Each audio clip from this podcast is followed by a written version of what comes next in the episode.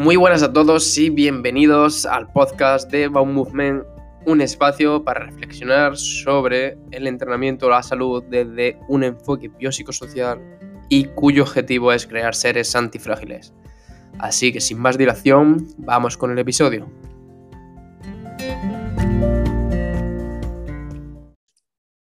Eh, muy buenas a todos y en el día de hoy tengo el placer de poder hablar con Álvaro, que para mí este podcast pues es súper especial porque voy a tener la oportunidad de hablar con un paciente que he tenido donde al final muchos de nosotros, muchos de vosotros habéis estado en ese momento de, de adversidad, de impotencia, de no saber lo que, lo que tenéis y empezar a tener miedo al movimiento, cada vez ir haciendo menos cosas y entrar en un bucle negativo de, de querer, no querer hacer nada. Entonces, eh, Álvaro ha cedido a hacer, a hacer este podcast y a contar también su historia de dónde estaba y cómo está ahora. Así que para mí es el podcast más especial que he grabado hasta ahora. Muy buenas, Álvaro. Buenas tardes. Muchas gracias por lo que acabo de decir. ¿Qué pasa? ¿Cómo estás, tío? Muy bien. La verdad que lo primero que te quiero decir que para mí también es especial porque creo que de verdad hay mucha gente que se va a sentir reflejada con, con lo que me ha pasado a mí.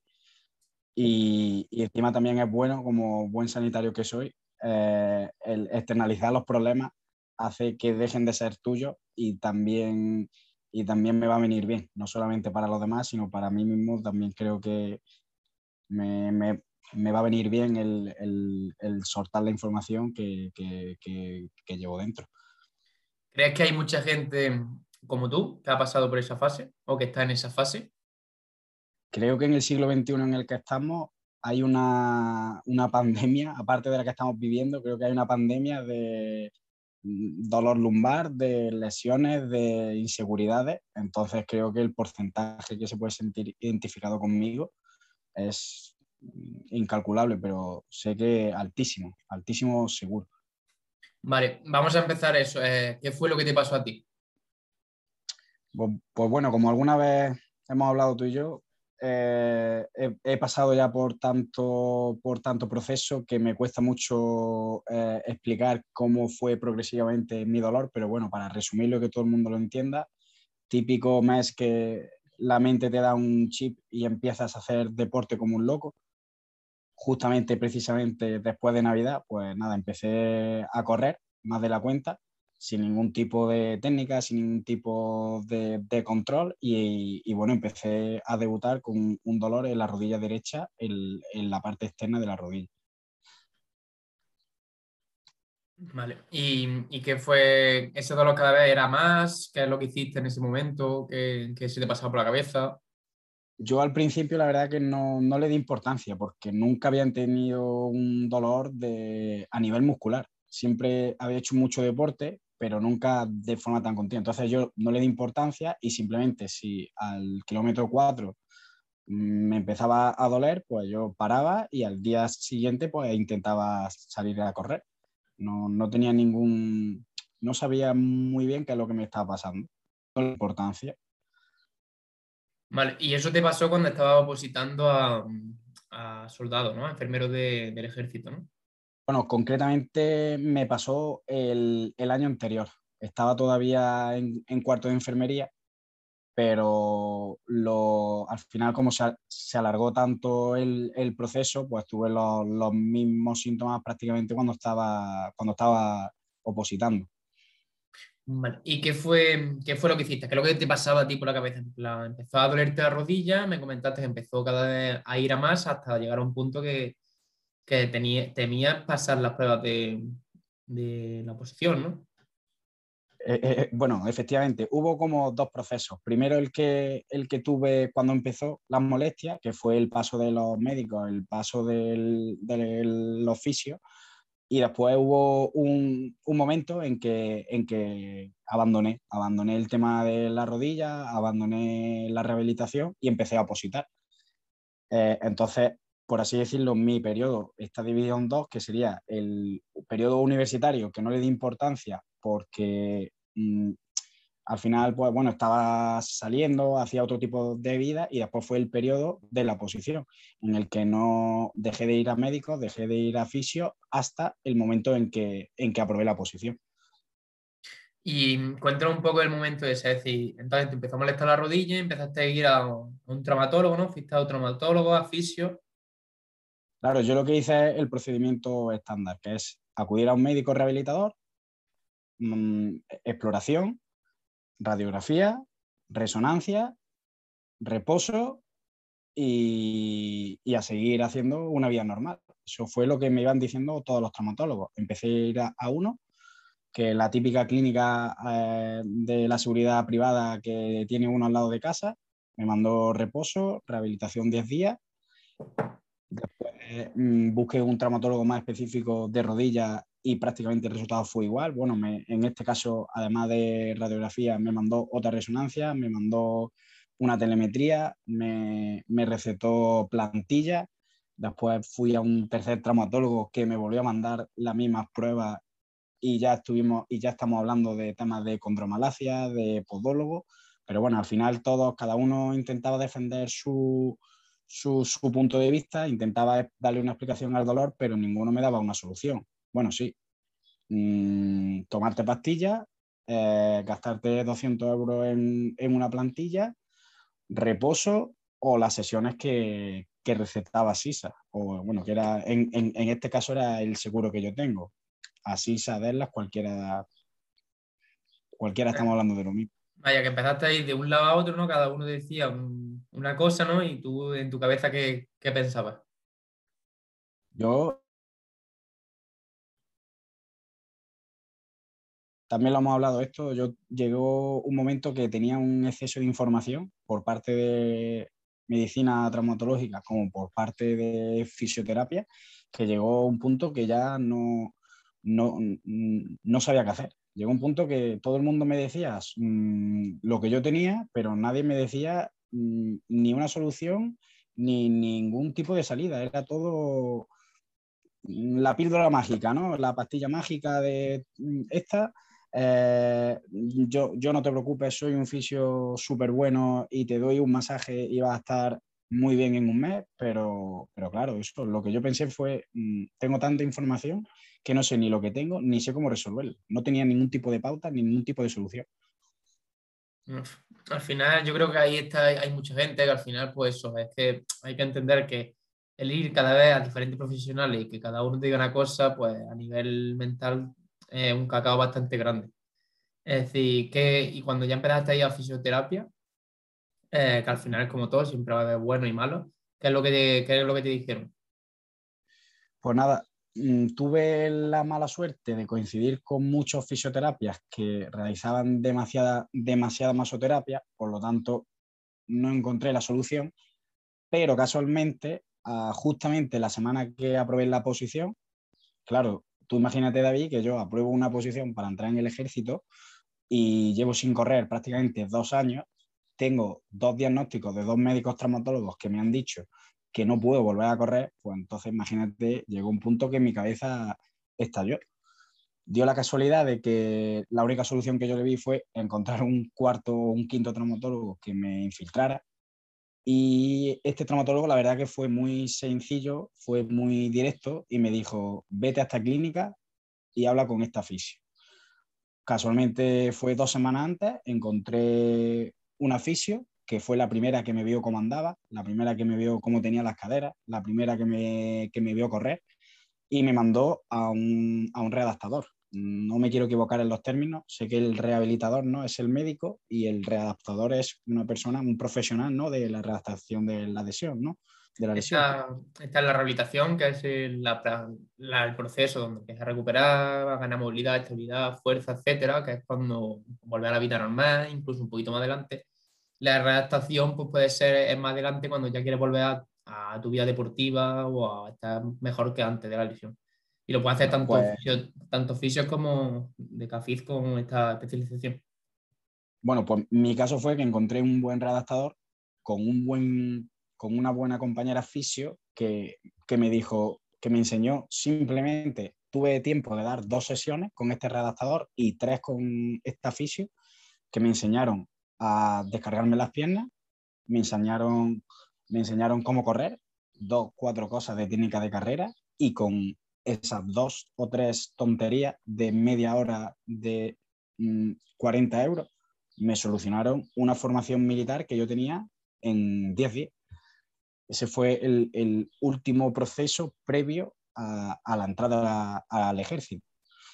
Vale, has comentado antes algo de que los traumatólogos te prohibieron correr o hacer deporte o algo. efectivamente. Eh, tuve, tras ser muy pesado e insistir mucho con dos traumatólogos que tenían muchísima fama en la ciudad en la que yo vivía por aquel entonces, y me dijeron que, que tal y como sin ningún, que a día de hoy, con todo lo que sé por desgracia de cómo funciona esto, y en parte eso te lo debo a ti, digo, ¿cómo puede una, un médico que lleva trabajando 40 años en la traumatología sin ninguna prueba analítica, sin ningún diagnóstico visto en una resonancia, sin ninguna patología, puede decir a un chaval de 21 años que no puede volver a correr, que tiene que hacer deportes como nadar o la elíptica, por dos traumatólogos diferentes y te estoy hablando, David, de una reputación en Córdoba eh, de los mejores.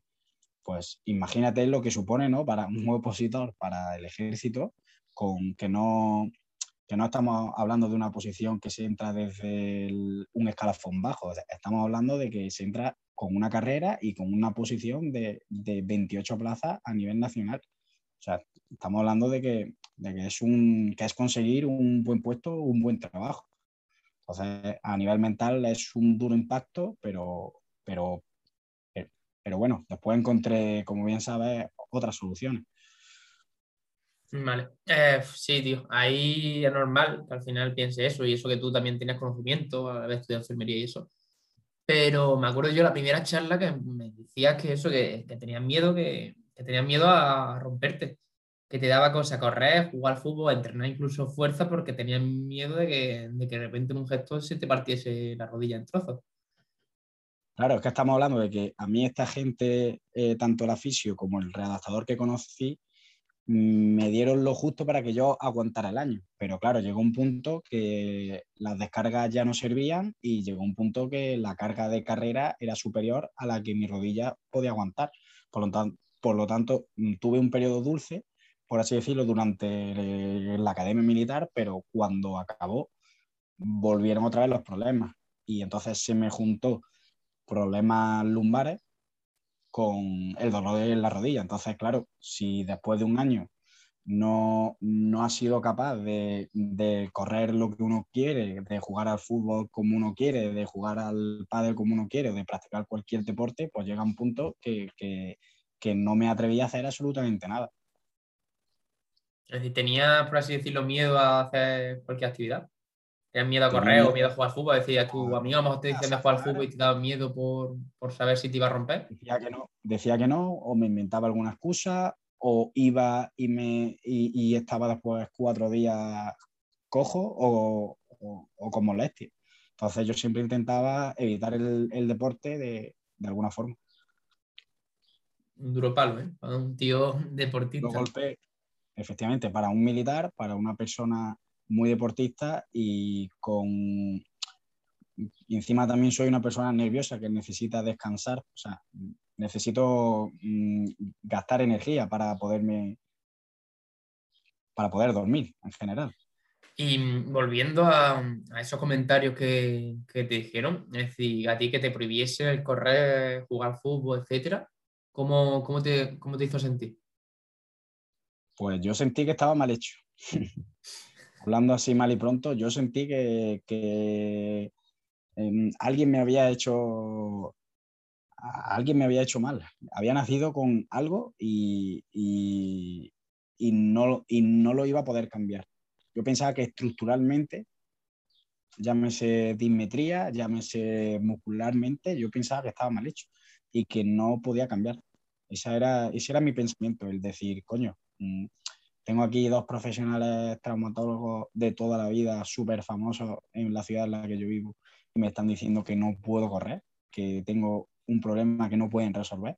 Digo, pues ya está, me, me, compro una silla de ruedas, ¿no? Con, con 22 años, es lo que yo pensaba.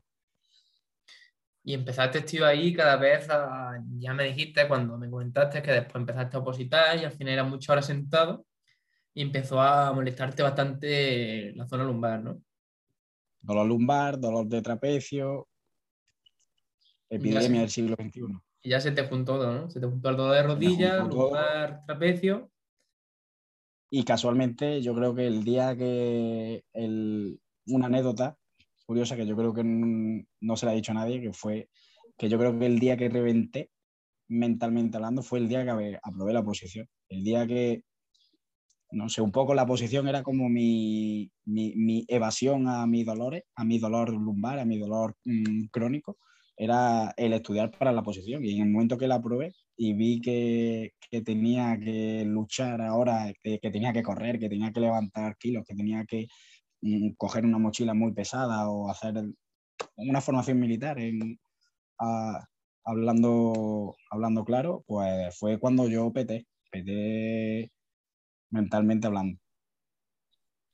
al final te, te, juntaste con un cuadro que, que, cada vez te empezaba a molestar más cosas, una zona distinta, hasta que llega a un punto que, como dijiste a mí, que tenías miedo a hacer cualquier cosa. Es decir, tenía, cuando hablamos por primera vez, me acuerdo que me dijiste que no querías levantar carga de más de 8 kilos porque, porque te daba miedo incluso cualquier pesa por encima del hombro, yo para mí era incapaz, incapaz de, o sea, no, no se me pasaba por la mente levantar una pesa por, eh, por lo que es la altura de la altura de los hombros. Por encima de la cabeza, vaya. Por encima de la cabeza. Impensable. es que hoy me ha hecho gracia porque hoy Álvaro me ha, me ha pasado un vídeo haciendo un peso muerto que ha levantado una barra con un disco del suelo con 120 kilos. Y su comentario ha sido, me han salido tres reps pero tres repeticiones, pero se me estaba corriendo. Y cuando empezamos, cuando empezamos hace seis meses o así, me acuerdo que a lo mejor cogía 8 kilos, iba con, con cuidado, estando súper vigilante por si molestaba la espalda, etc. Se me va, yo pensaba, se rompe algún hueso, algún, alguna etnia, algún, cualquier cosa. ¿Tú en esa época te sentías frágil? ¿Te sentías que, que podías romperte cualquier momento? Efectivamente, encima no, no, no es que sea una persona propensa a sufrir lesiones, pero sí he tenido algunas. Entonces, el, el, sentimiento que yo tenía cada vez que iba a correr es, me voy a hacer un 15 Me, voy, me falta movilidad en el tobillo porque me lo ha dicho el, el fisio Juan, me voy a torcer el tobillo. O, mm, o, cargaba una mochila y decía, hostia, como me ha dicho el podólogo que tengo la cadera bloqueada, cuando levante esta mochila me voy, me, me rompo, aquí me rompo y ahora ves qué hago con, con, la academia, con la posición, etc. Ese era el pensamiento continuo, esa, negatividad de, tener siempre miedo a que cualquier cosa te va, a hacer romperte y, tener que ir al, al médico o tener que parar. Duro, tío. Es que lo peor es eso, que al final con 24 años que te digan, está en esa situación, joder, es como me comentaste tú ese día, me dijiste que, que acabas de probar una posición, que era solo 28 plazas en España, que, que, estabas viviendo por ahí, ganando bien, bien de todo, y que, no estabas feliz, tío, por, porque no podías tener una rutina. Efectivamente. Efectivamente. Yo, además que cuando lo hablamos los dos, el objetivo uno que yo tenía no era ni estético ni absolutamente nada. Yo el objetivo uno era disfrutar, tener una rutina sana y hacer el, el, deporte que a mí más me gusta sin tener ningún tipo de molestia. Ya con, con el paso de los meses los objetivos se van ampliando, pero, pero, mi objetivo primero, que seguramente lo tendrás por ahí apuntado, era disfrutar, tener, no, no, no estás preocupado porque porque me duela o, me deje de doler. ¿Y crees que lo has conseguido, tío? Sí, sí. Lo he conseguido y, muchísimo más pronto de lo que, de lo que, de lo que yo pensaba. el problema al final, ¿crees que si, la gente a la que hubiera ido a estos traumas, fisios, incluso redactadores, porque al final no, no es que sea malo, es que como todas, va a haber traumatólogos muy buenos, va a haber fisios muy buenos, va a haber INEF muy buenos, y a veces también malos, pero ¿crees que hubieran cambiado las cosas muchísimo en tu vida si en vez de decirte no vuelva a correr o tiene una cadera más alta que otra, plantillas de... Eh, yo, pues nada, en plan, evita al principio un poquillo y progresivamente empieza otra vez a hacer tu vida, que no pasa nada. Estaría a día de hoy como 10 pasos por encima físicamente y mentalmente de lo que estoy ahora. Eh, yo creo que concretamente España, la, cultura española son con el tema de, la redactación deportiva está comparada con otros países, está, no sé, tú, lo sabrás mejor, 50 años retrasada o 60. Y, y, nosotros lo primero que se nos pasa a la cabeza cuando tenemos una lesión es no gastarnos dinero. Porque a día de hoy no tenemos un redactador ni tenemos un, fisio eh, para nosotros en un hospital. Entonces, claro, la figura del médico a día de hoy en España es, no porque yo sea enfermero, ni, ni muchísimo menos, que creo que es un pensamiento que podemos tener en común fisio, enfermería, incluso algunos médicos, de que la figura del médico está demasiado empoderada y, y, tenemos a día de hoy una traumatología muy, muy, muy, muy, muy antigua, muy hecha a la antigua.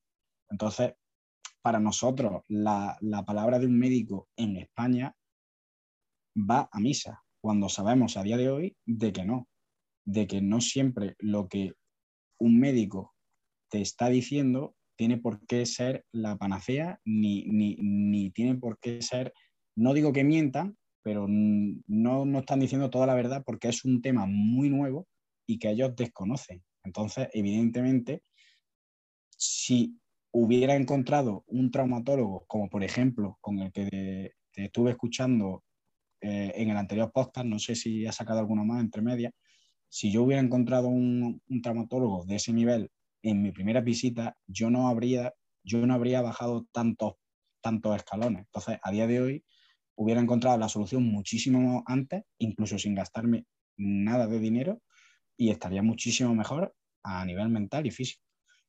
Claro, tío, al final no hay que tampoco crear ese debate, pero creo que, que sí, en España pues sí, al final el médico siempre va a tener más, potestad, al final el segundo autoridad es mayor, pero al final como digo, haber siempre buenos profesionales, malos profesionales, y creo que muchas veces es por desconocimiento, no es por maldad ni nada, sino porque como la de la radiación, de tratamiento activo, etcétera, ha nacido hace poco, pues todavía está eso, pero ya directamente los traumatólogos más jóvenes, médicos y eso, ya casi todas eh, optan por este tratamiento más activo y de movimiento que al final es lo que, que tú buscas. Y tiene lógica, es decir, si a ti te molesta moverte, pues vamos a empezar a moverte poco a poco hasta que lo vayas tolerando.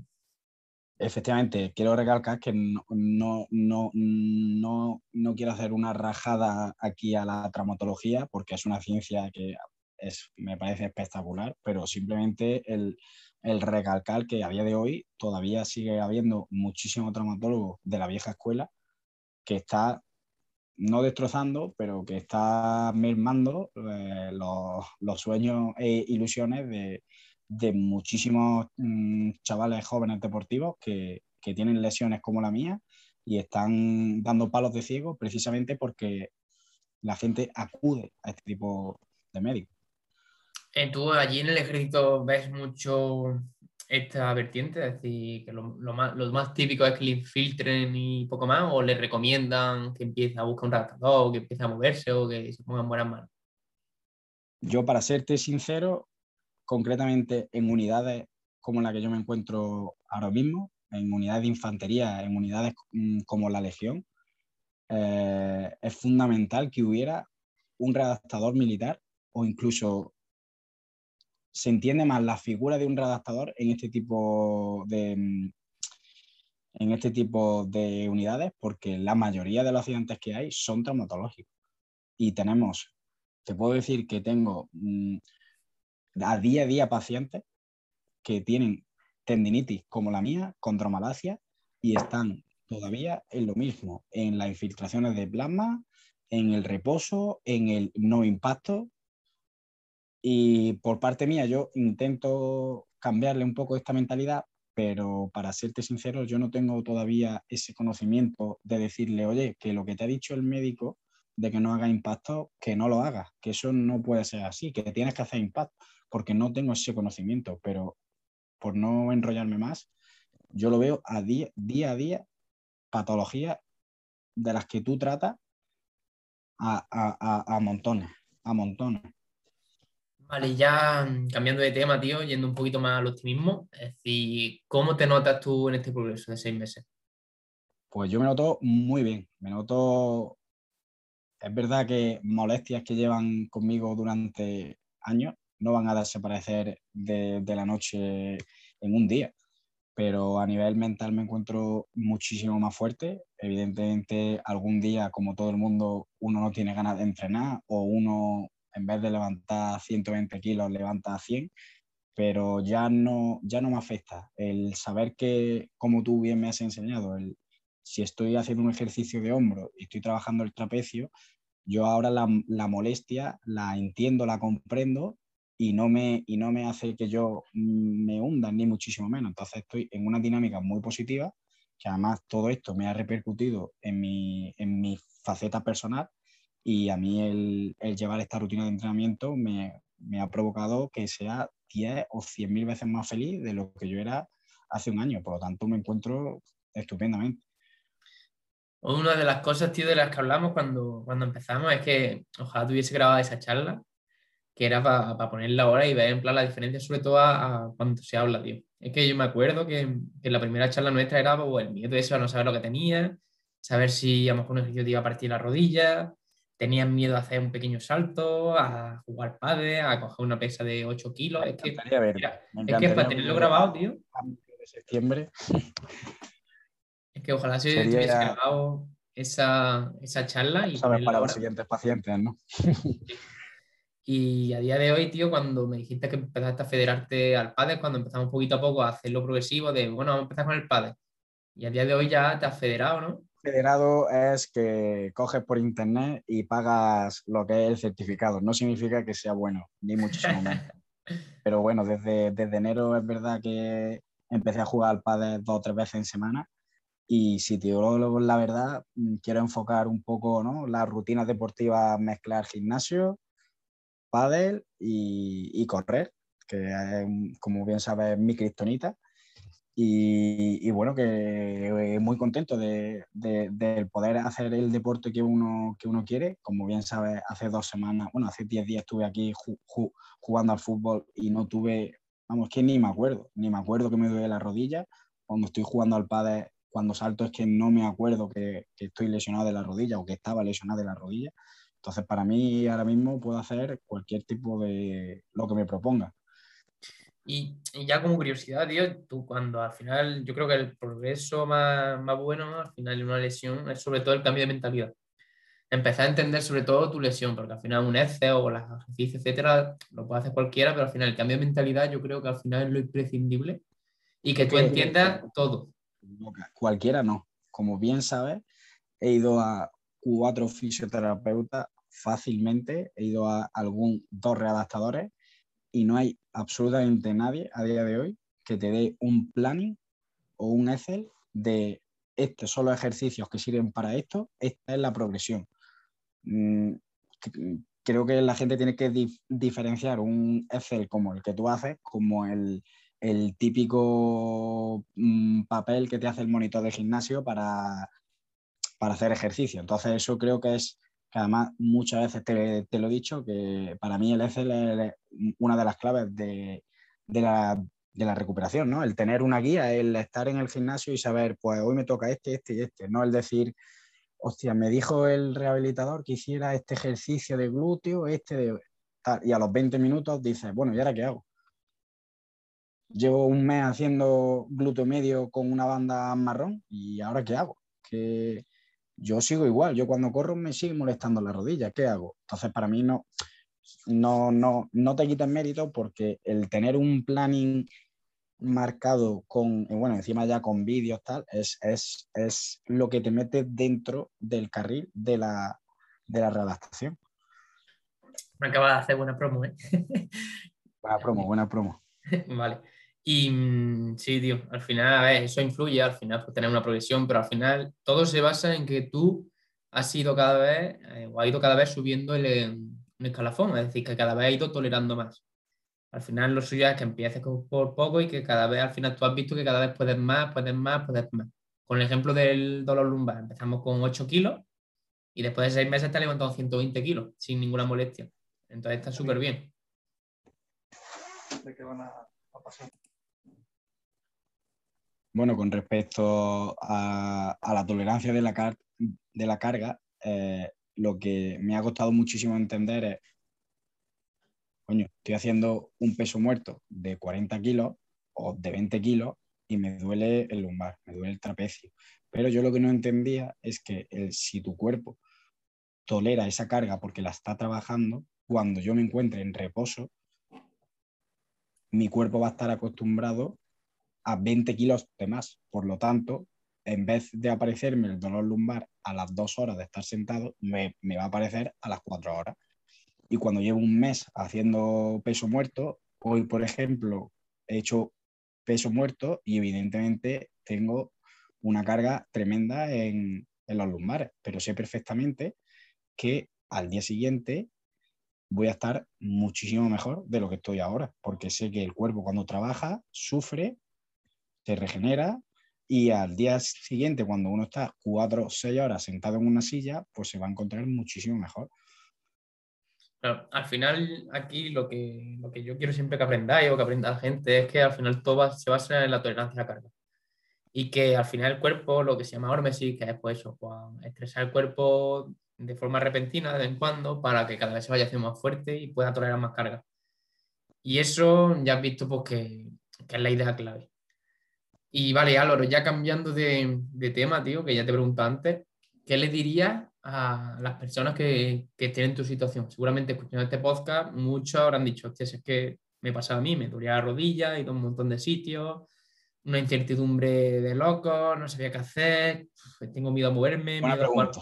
Buena pregunta porque ya me ha tocado tener que responderla, porque como bien sabes, y ya he dicho también en este audio que tengo muchos pacientes en los que me veo reflejado y, y incluso algún amigo que sabe que he pasado por este tipo de lesión también me escribe. Y yo lo primero que le digo es calma, Mm, mm, no busques en Internet, eso es fundamental, no busques nada en Internet, no busques ejercicio en YouTube, no busques 400 médicos. Yo le explico los pasos que hay que seguir. Tranquilo, médico, traumatólogo, mm, diagnóstico si es posible, si es posible y que no se obsesionen tanto con el diagnóstico, porque como tú bien sabes, si es una tendinitis me va a dar igual que sea rotuliano o facialata o lo que sea, no me importa tanto el diagnóstico, sino me, importa más la, la, solución. Médico, después del médico que viene, rehabilitación y sobre todo, eso puede crear un poco de controversia porque la gente no se quiere gastar dinero en un redactador, porque a día de hoy son todos privados, o por lo menos los buenos, los que tienen buena calidad, son privados. Pero mm, si hay que gastarse el dinero, ¿por qué cuando te digo que tienes que pagar 120 euros al mes, me cambian la cara, pero sin embargo eh, sé que tienen un móvil que vale 1.500 euros y que solamente lo, lo utilizan para, para Instagram y WhatsApp? O sea, no, no te obsesiones tanto con el diagnóstico, no vayas, no busques por internet, no, no busques que la gente, que los profesionales sanitarios busquen, eh, te den la solución a tu problema, simplemente que te den la información. Evidentemente, si es una fractura, si estamos hablando de un cruzado roto, evidentemente necesitan un, un diagnóstico, pero que no se obsesionen tanto con eso y que si se tienen que gastar dinero en un fisio o en un redactador, que no pongan mala cara, porque a día de hoy en España no lo tenemos en la seguridad social y es lo que hay que hacer. Si son 30 euros una sesión, son 30 euros que tenías que gastar ahora, pero que te van a suponer que a lo mejor dentro de seis meses no te des de baja y pierdas 500 euros de sueldo. A día de hoy, tío, una pregunta personal. ¿Tú crees que, mm, que, el estar conmigo fue un antes y un después? ¿Crees que, que por así decirlo, esa mentalidad te va a acompañar a lo largo de la vida? evidentemente, y también te lo he comentado alguna vez, que me han entrado ganas de, ser graduado en, aunque sé, que la, aunque sé que por sí solo la carrera sirve de poco, pero me han entrado ganas de formarme en tu carrera, porque además mi trabajo está muy relacionado, podría incluso trabajar o ser más útil teniendo tus conocimientos que teniendo los conocimientos míos como enfermero en algunos ámbitos concretos de mi trabajo, no siempre, porque bueno, después nosotros tenemos trabajo asistencial que no puede hacer un redactador, tenemos también ejercicios, tenemos también misiones internacionales, entonces no quiero decir que mi puesto se cambie por un redactador, pero que muchísima parte de mi trabajo, si tuviera tus conocimientos, sería un súper enfermero. Por lo tanto, evidentemente hay un antes y un después como persona y también como profesional de la salud que soy. Y ya, tío, para terminar, me gustaría que, que diese, decir, ¿con qué te gustaría que el oyente, que quien esté escuchando este podcast, se quedase con tres cosas que se quedase? Con tres cosas buena pregunta, buena pregunta, porque son, no, al, final yo llevo dos años y medio o tres años de, de lucha, entonces resumirlo a tres cosas mm, se me va a hacer complicado. Bueno, la primera yo creo que es fundamental, calma. La primera es calma, que todo, todo en esta vida tiene solución incluso puedes ver por mm, Instagram, por YouTube, gente que le falta un brazo o alguna extremidad levantando kilos que ni siquiera tú eres capaz de hacer. O sea, calma, no, no creo que haya ninguna tendinitis, ninguna fractura que te, que, que, que, te, que te incapacite para hacer lo que realmente a ti te gusta. Yo creo que siempre hay una solución. Ahora creo que hay un, una solución. Lo segundo, no quiero demonizar ni muchísimo menos a la medicina, pero cuidado, cuidado con, con al profesional al que estamos yendo. Es decir, no es un Dios, no es un Dios, y todo lo que dice no va a misa. Hay que saber muy bien a quién estamos yendo. Y lo tercero, si hay que gastarse dinero, no se ponga, que no se ponga mala cara ni que se mire a otro lado cuando estemos hablando de gastarnos lo que sea, ¿eh? 30 euros en una sesión, como si son 500 euros porque tienes una lesión que te incapacite. ¿Vale? Si te tienes que gastar dinero en tu lesión, es felicidad y vida que estás ganando. Por lo tanto, es un dinero que no te va a costar gastar. Creo que ha quedado no claro. No sé si me he resumido bien. Sí, no sé si... Lo único que creo que mañana te van a llamar los médicos de allí del ejército para echarte, pero, pero bien. vale, tío. Pues he tenido mala experiencia, he tenido mala experiencia. A lo mejor en ese aspecto no soy muy objetivo, pero es verdad que mm, claro, al, final, al final normal, tío. Tu situación ha sido. muchísimas trabas la medicina traumatológica en mi, en mi lesión y el recibir ese palo, ¿no? De decir, no, no, tú no puedes volver a correr. Eso para mí ha hecho que no pueda ser objetivo a día de hoy, pero, por ejemplo, escuchando podcasts como el tuyo del otro día, digo, madre mía, si yo hubiera encontrado un traumatólogo como este hombre, madre mía, si yo lo hubiera encontrado. Ya, es que al final el problema viene, tío, que, que como decía también Juanjo, el traumatólogo, que no te puede influir nada porque lo único que tenemos que hacer en la vida es feliz y si a ti una actividad te hace feliz, lo que tú has dicho, no hay, ninguna lesión que te incapacite, tío.